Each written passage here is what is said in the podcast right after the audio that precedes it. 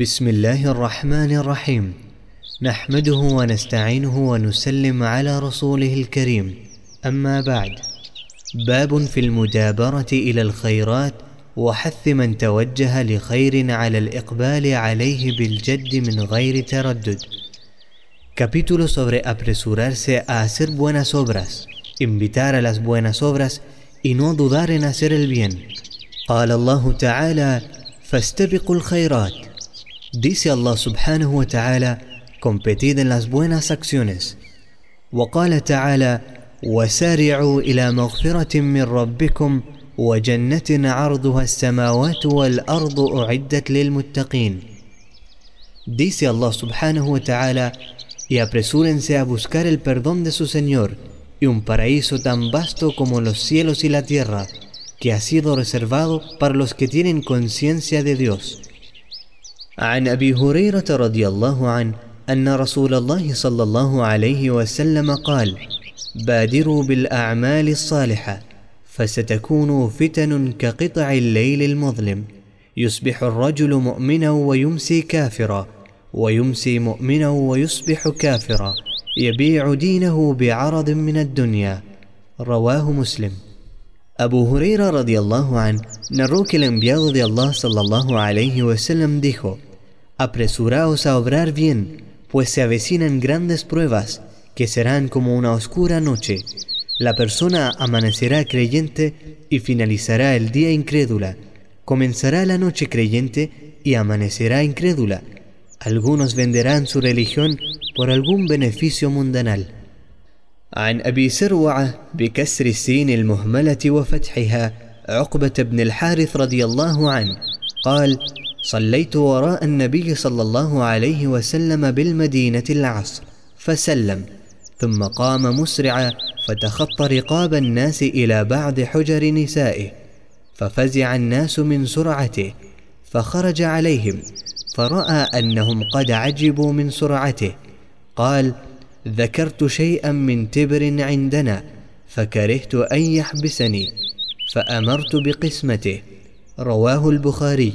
وفي رواية له كنت خلفت في البيت تبرا من الصدقة فكرهت أن أبيته.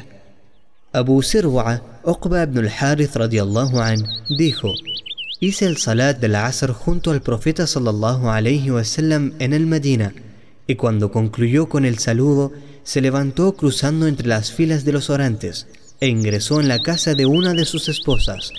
La gente se asustó al ver tanta prisa.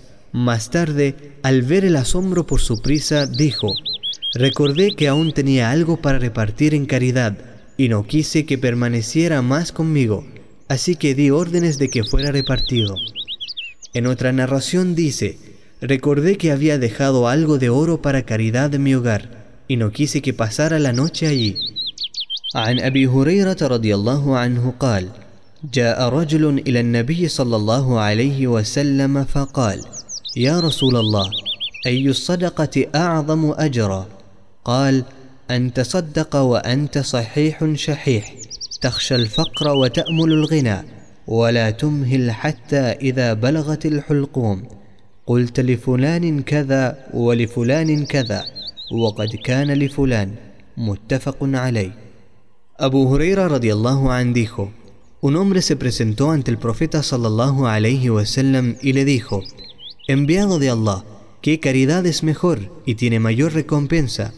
Dijo, aquella que das cuando tienes salud, eres previsor con el dinero temes la pobreza y ambicionas la riqueza. No la retrases hasta que se aproxime tu muerte y recién entonces digas, esto es para fulano y esto es para mengano, cuando de hecho ya es para ellos.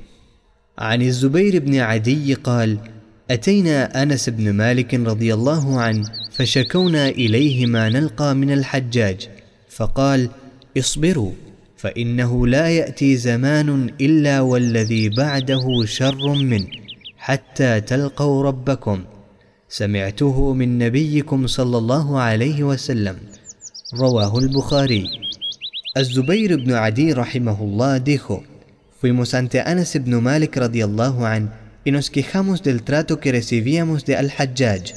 Nos dijo, tened paciencia, porque no hay tiempo al que no le suceda otro peor, hasta que os encontréis con vuestro Señor.